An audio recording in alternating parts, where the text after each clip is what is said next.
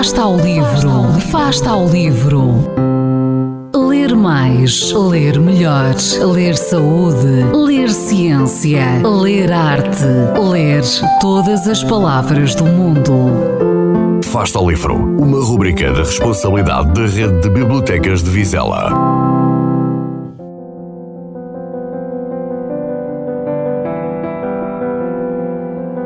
Recentemente li um livro que gostei muito. História de uma gaivota e do gato que a ensinou a voar, de Luís Sepúlveda.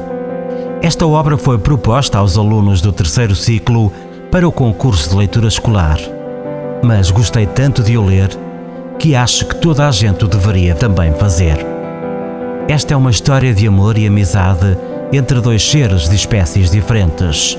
Certo dia, uma gaivota cai na varanda de um gato grande, preto e gordo, a quem disse tinha os segundos contados e que, com as suas últimas forças, iria pôr um ovo, obrigando-o a fazer três promessas: que não comeria o ovito, que criaria a gaivota recém-nascida e, o mais difícil, a ensiná-la a voar.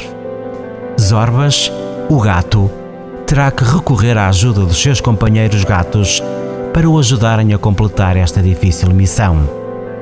Será que conseguiram? Terás de ler para descobrir. Pessoalmente gostei muito desta obra por vários motivos.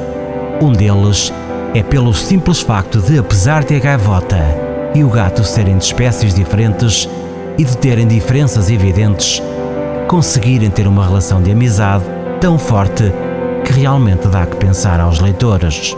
Todos devemos respeitar a diferença. Contigo aprendemos uma coisa que nos enche de orgulho: aprender a apreciar, a respeitar e a gostar de um ser diferente. É muito fácil aceitar e gostar dos que são iguais a nós, mas fazê-lo com quem é diferente é muito difícil. E tu ajudaste-nos a consegui-lo. Gostei também pela lealdade e companheirismo que os amigos de Zorbas mostraram para com ele quando este se viu numa situação complicada. Vamos todos. Os problemas de um gato do Porto são problemas de todos os gatos do Porto. E para além de tudo isto, também é uma história de coragem, pois aprender a voar não deve ser coisa fácil, principalmente quando se tem que aprender com gatos. Mas a gaivota, por fim, conseguiu fazê-lo. Zorbas disse uma frase que adorei: Só aprende a voar quem se atreve a fazê-lo. Mas que fábula emocionante! Proposta de Bárbara Lopes, do Nono B.